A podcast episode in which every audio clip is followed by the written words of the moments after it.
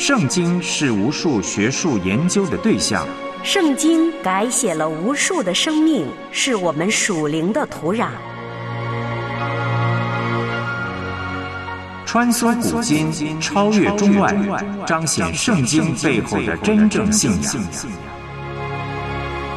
让我们一起深入浅出，穿越圣经。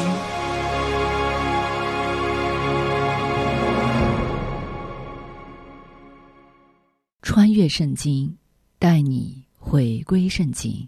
我是唐曼。每次看到新闻上说。某地发生森林大火，如同开启地狱模式。洪水、高温、地震只是巨大灾难的开始，等等诸如此类的灾难报道，都会让人既担忧害怕，又为逝者的哀伤感到无能为力。有时候，当我为身处患难痛苦中的人感到忧伤，并为他们祷告的时候，身边还会有人嘲笑我说：“你真是吃饱了撑的，杞人忧天，多管闲事。”有位朋友还曾这样劝我说：“反正灾难还没临到头上嘛，咱也管不了那么多，该吃吃，该喝喝。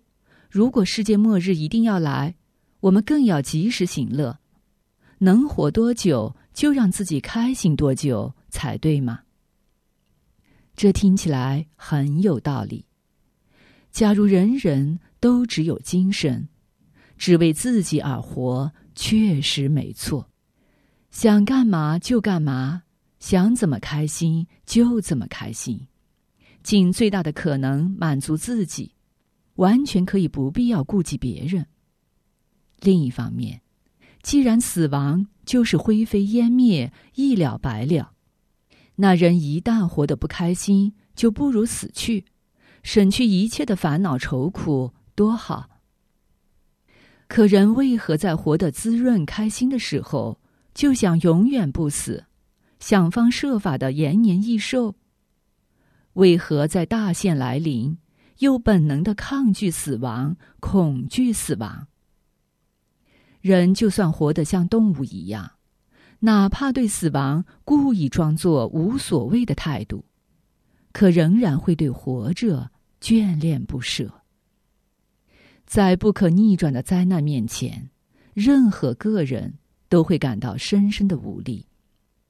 可对生命本能的向往，对活下去本能的盼望，仍会叫人在绝望中奋力挣扎，抓住一切可能得救的机会。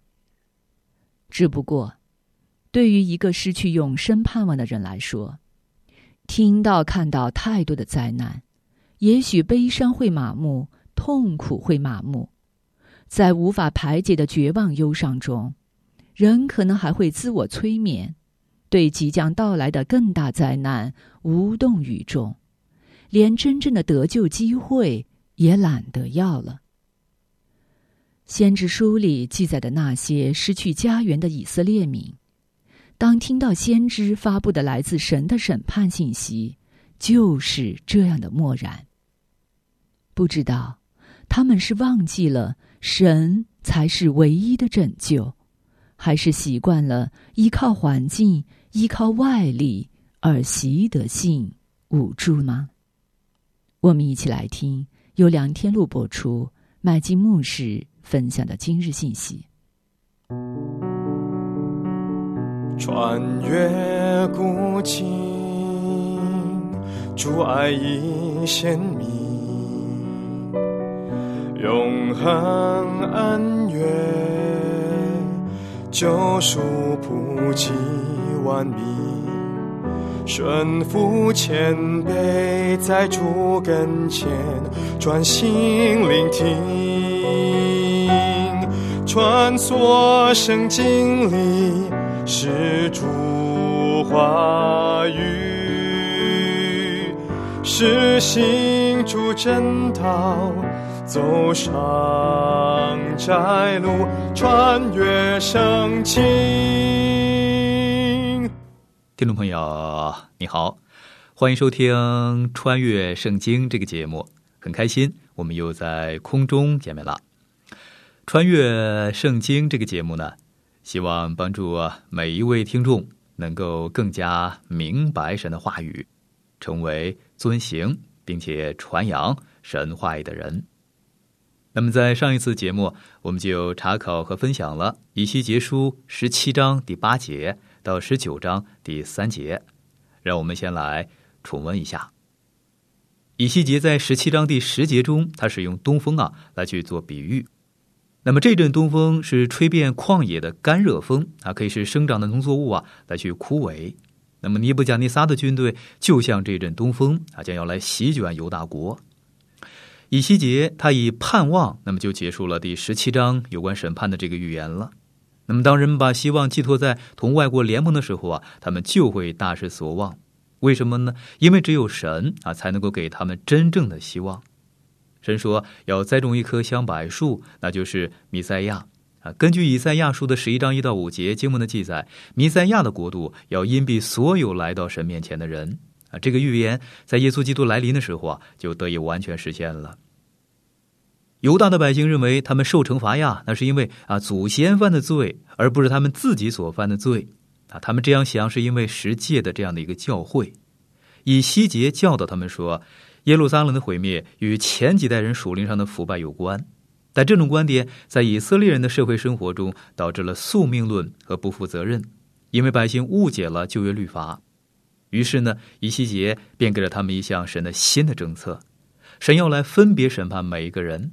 啊，虽然我们经常因我们周围的人犯罪而受牵连，但是呢，神他不会因为别人所犯的罪来去惩罚我们，而我们也不能够用他们的罪来为自己的罪去开脱。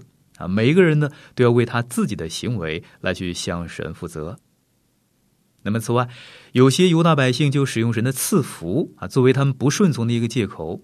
他们认为，因为他们有公义的祖先啊，所以呢，他们就能够来存活了。但是神却告诉他们，这不可能。他们是公益祖先的邪恶子孙啊，所以他们必定要灭亡。但是如果他们悔罪归向神了，那么便可得以来存活了。摩西的律法对取利是有规定的啊，这是防止神的百姓啊来侵占同胞还有百姓的利益。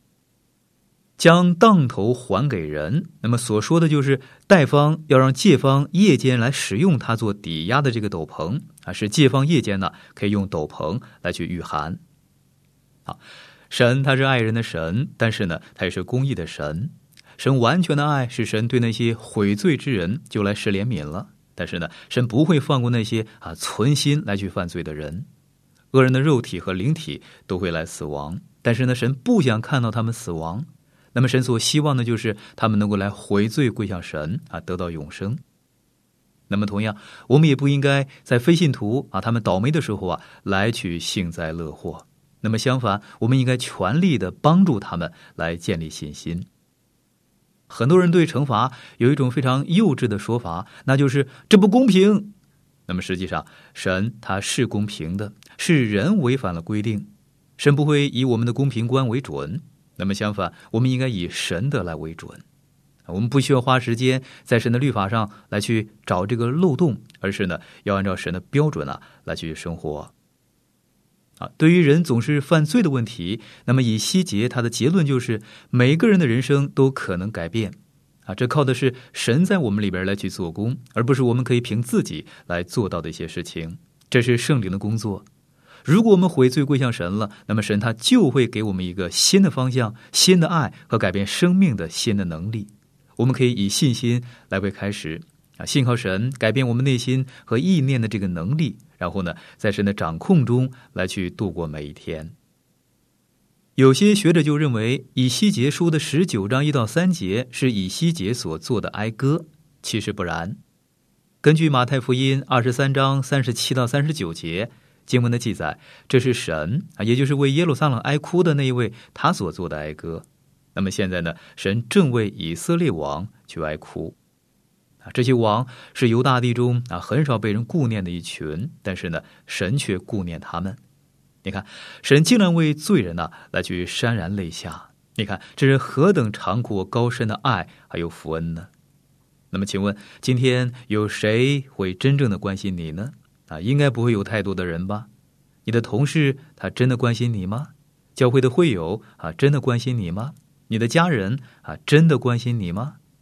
有一位成功的商人，他对我来说，他说：“我很怀疑啊，这个世上有谁真的在乎我啊？每一个人，包括我的家人，只在乎啊，能从我这里得到一些什么？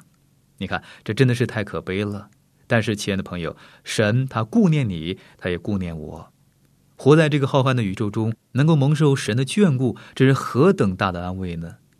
你我这么样的渺小，随时都会迷失，但是神他却看顾我们，他眷顾每一个人。那么当时的犹大王，他们是一群啊，没有人会为他们来去哀哭的人。那么约哈斯和约雅敬这两个人呢，他们生不逢时，但是只有神会来顾念他们。当神说到狮子的时候，那么所指的就是犹大的狮子。在创世纪的四十九章第九节，雅各分别为十二个儿子做预言的时候呢，他是这样来称呼犹大的：他说，犹大是个小狮子。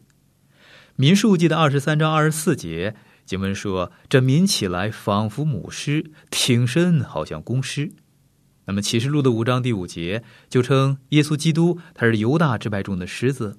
那么经文就说。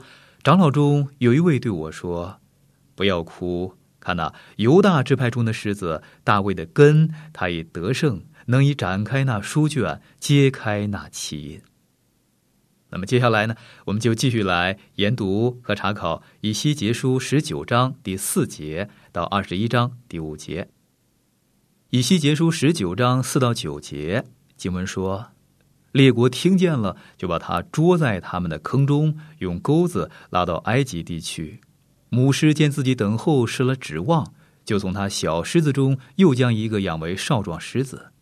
他在众狮子中走来走去，成了少壮狮子，学会抓食而吃人。他知道列国的宫殿，又使他们的诚意变为荒场。因他咆哮的声音，遍地和其中所有的就都荒废。于是，四维邦国各省的人来攻击他，将网撒在他身上，捉在他们的坑中。他们用钩子勾住他，将他放在笼中，带到巴比伦王那里，将他放入坚固之所，使他的声音在以色列山上不再听见。那么，在这里，列国，那么是指埃及法老。那么，根据历代志下三十五章二十到二十四节经文的记载。尼哥在米吉多就杀害了对抗自己的约西亚王啊，就立了约哈斯来做王了。那么约哈斯就实施了反埃及政策。那么之后呢，埃及法老尼哥就废除了他的王位了啊，就把他给掳到埃及了。那么约哈斯在位的时间啊，仅为三个月。以西结书十九章第五节中啊，小狮子中又将一个，那么所指的是第十八代王约雅敬啊，而非指第十九代王约雅金。为什么呢？因为约雅敬的政治路线呢，与耶利米所说明的是一致。那么，根据耶利米书的记载，约雅敬他实行暴政啊，他曾经烧毁过城邑，还有宫殿啊，杀害了神的仆人先知，用刀啊割破、烧毁啊，记录有关神审判之预言的一些的书卷。以西结书十九章八节中的四维邦国啊，那么意指以东、摩押啊、亚兰等国。他们帮助巴比伦啊，一同来攻打犹大王约雅敬。那么第九节是指约雅敬呢被巴比伦王尼布甲尼撒给掳走的这个事件你看，背叛神而随从邪恶的人，他们的结局呢，必然是虚妄至极的。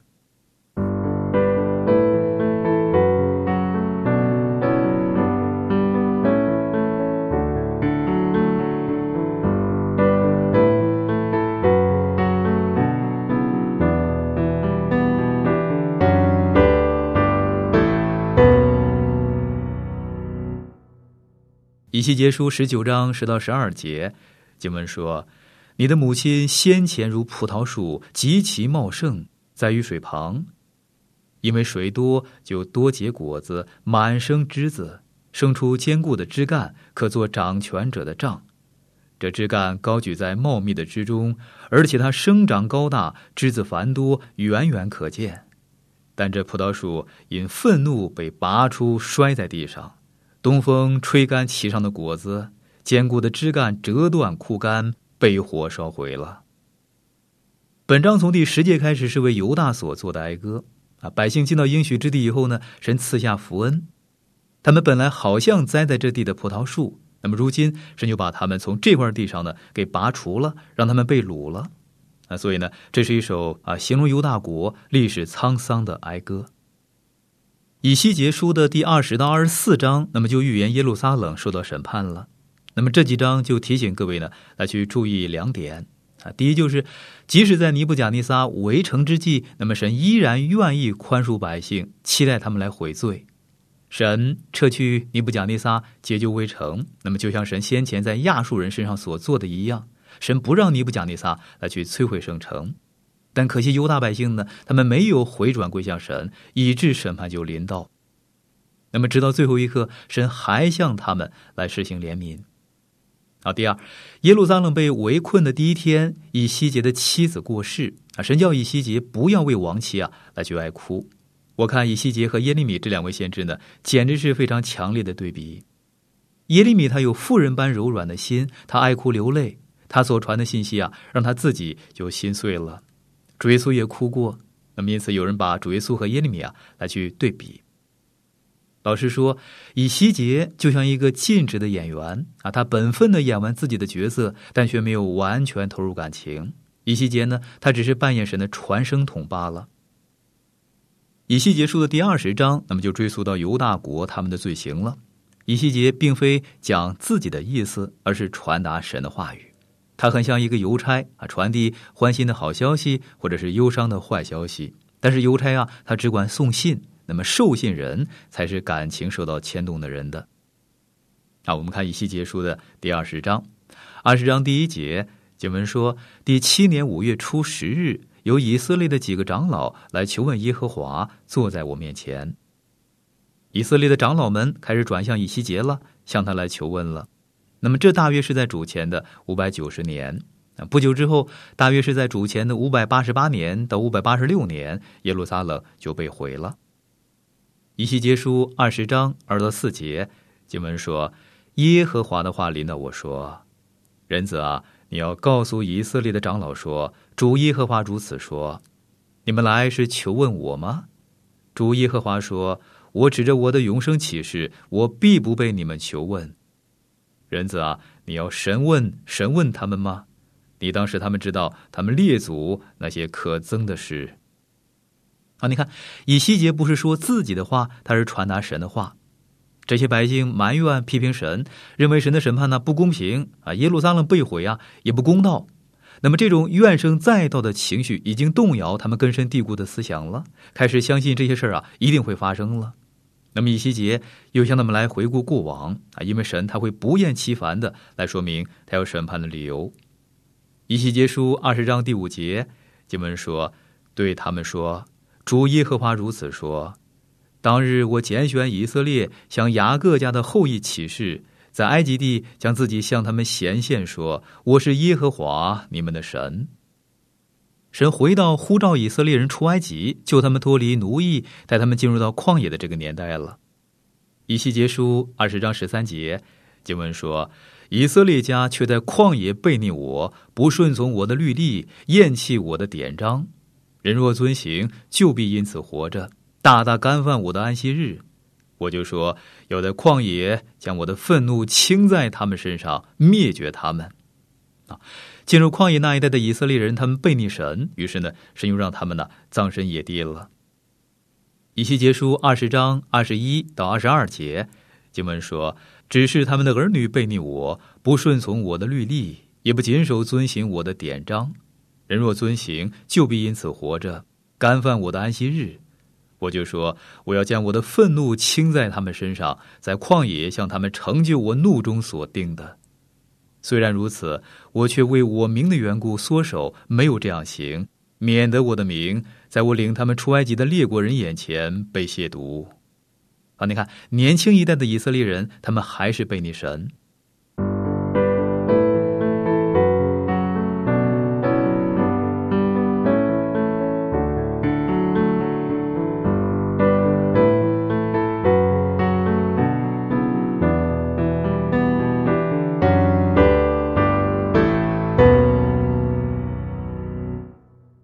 西结书二十章二十五到二十六节，经文说：“我也任他们遵行不美的律例，谨守不能使人活着的恶规，因他们将一切投生的精火，我就任凭他们在这贡献的事上玷污自己，嚎叫他们凄凉，使他们知道我是耶和华。”这是圣经里边非常特别的一段经文啊！解经家对此啊有不同的意见。我认为本段的思想跟保罗在哥林多后书二章十五到十六节所记载的一样。保罗在那里说：“因为我们在神面前，无论在得救的人身上或灭亡的人身上，都有基督馨香之气。在这等人就做了死的香气，叫他死；在那等人就做了活的香气，叫他活。这是谁能当得起呢？”啊，你看，当神把他的道赐给以色列人啊，却被他们拒绝时，那么神就任凭他们了。啊，原本要祝福他们的律法，竟然成了定罪审判的依据了。那么福音也是如此。如果你听了福音又拒绝他，不如从来没有听过。如果你拒绝福音，那么福音就成了你的死亡气息了。你绝对不能够在神面前说你没有听过福音。那么想到这些可怕的咒诅，你也许以为神不再理会他的百姓了。但是整卷以西结书呢，到处都洋溢着神他奇妙美好的应许。在以色列历史最黑暗的时代，神的预言啊，有如明光照耀一般。以西结书二十章三十三到三十四节，经文说：“主耶和华说，我指着我的永生启示，我总要做王，用大能的手和伸出来的膀臂，并倾出来的愤怒治理你们。”我必用大能的手和伸出来的膀臂，并倾出来的愤怒，将你们从万民中领出来，从分散的列国内聚集你们。好，你看，神说神要带领选民呢，重回到应许之地。神对以色列的心意还没有来成就，那么终有一天，这些曾经埋怨神啊不公义的百姓，将要来扬声宣告神他的公义。好，以西结书二十章四十五到四十七节经文说。耶和华的话临到我说：“人子啊，你要面向南方，向南地下预言，攻击南方田野的树林。对南方的树林说：要听耶和华的话。主耶和华如此说：我必使火在你中间着起，烧灭你中间的一切青树和枯树。猛烈的火焰必不熄灭，从南到北，人的脸面都被烧焦。”那么，关于预言攻击南方田野的树林这一句，有些解经家他们就认为这是指犹大国；那么有些解经家呢，他们就认为是指南地，就是南方。啊，如果你到过南地的话，你会稀奇啊，这里的森林到底出了什么事儿呢？因为神的审判呢，在这里来实行了。神说要挪去那个地方，那里曾经是流奶与蜜之地，那么现在连水源都干涸了。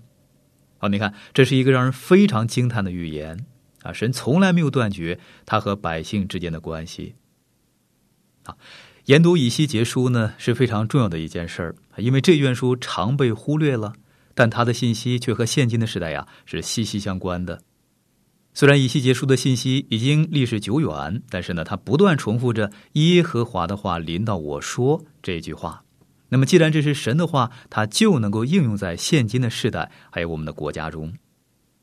有些人就说了，以西结书和启示录一样，让人看不懂啊，所以没有适用于我们的信息。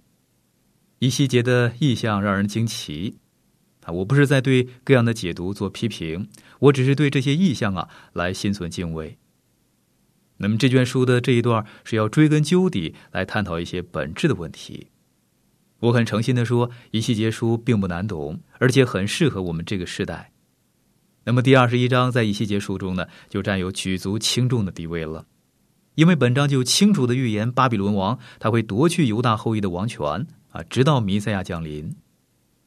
我们看以西结书的第二十一章，二十一章第一节经文说：“耶和华的话临到我说。”以西结他多次重复这一句话，你只有两个选择啊，要么相信这是神的话，要么认定以西结他在说谎。我相信这是神给以西结的话。以西结他不是在发表他自己的看法。我认为以西结在信息中啊，他没有投入太多的情感。那么耶利米就不一样了。耶利米他现在情绪中，他的每一句话呀都带着自己的感受。但是以西结他并非如此。那么当神差派以西结服侍时，神告诉他啊，神要他去对悖逆啊心硬的百姓来说话。神还对他说：“神要是以西结的额头比他们的更硬，我想以西结的心呢，也可能是硬起来了，让他能够原原本本的把信息来传给百姓。其实你会爱这样的人啊，因为如果他很容易被情绪来牵动，那么他在领受信息的时候，他就早就已经崩溃了。”以西结书二十一章二到三节经文说。仁子啊，你要面向耶路撒冷和圣所，低下预言，攻击以色列地，对以色列地说：“耶和华如此说：我与你为敌，并要拔刀出鞘，从你中间将义人和恶人一并剪除。”好，你看审判就要临到了，也躲不过了。那么到目前为止，神他一直伸出怜悯的膀臂啊，但是审判就在眼前了，百姓没有退路了。好，耶和华如此说：“我与你为敌。”那么，这是神第一次用这样的口气来提到他的圣城耶路撒冷。从你中间将异人和恶人一并剪除。那么这句话听起来呢很奇怪，谁是异人呢？是那些自称为异的人吗？那么在今天，这种人所指的就是啊，自认是教会的会友，但是呢还没有真正得救，那些行礼如仪啊，自以为很敬虔的人。很多人把宗教当做啊遮盖罪恶啊长脓的那个贴布，他们应该除掉这块老旧的贴布，割开脓疮啊，不然这个脓包呢就会要他们的命了。这是一个肿瘤的窗口，你不可能用一块贴布啊来去治好癌症，那么外在的金钱也不能够医治你的罪。神说：“我如今要剪除它，我已经拔刀出鞘了，我要毁了这个城。”以西结书二十一章四到五节。经文说：“我既要从你中间剪除异人和恶人，所以我的刀要出鞘，自南至北，攻击一切有血气的。一切有血气的，就知道我耶和华已经拔刀出鞘，必不再入鞘。啊，你看，这要拔刀出鞘了，从南到北一路击杀。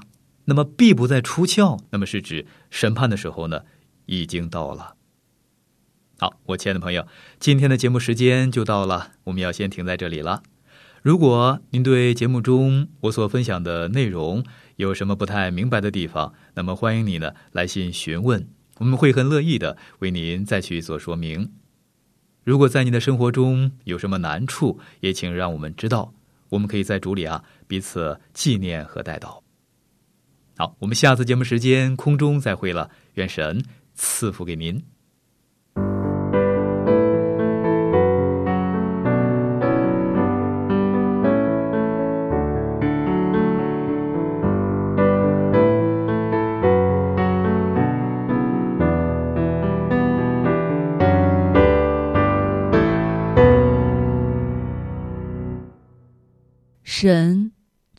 会忧伤，会为了人而忧伤，这是叫人感到惊讶又很难明白的一件事。可透过先知书，我们也确然的发现，神对遭了大罪却不自知的百姓又怒又痛，这让人会想到父母在惩治犯错的孩子的时候，也常常是仗打在孩子身上。痛在父母的心里，您体会过了吗？我们今天的节目就到这了，我是唐曼，明天我们再会。我最爱的一本书是上帝给我的一本书，教我生命，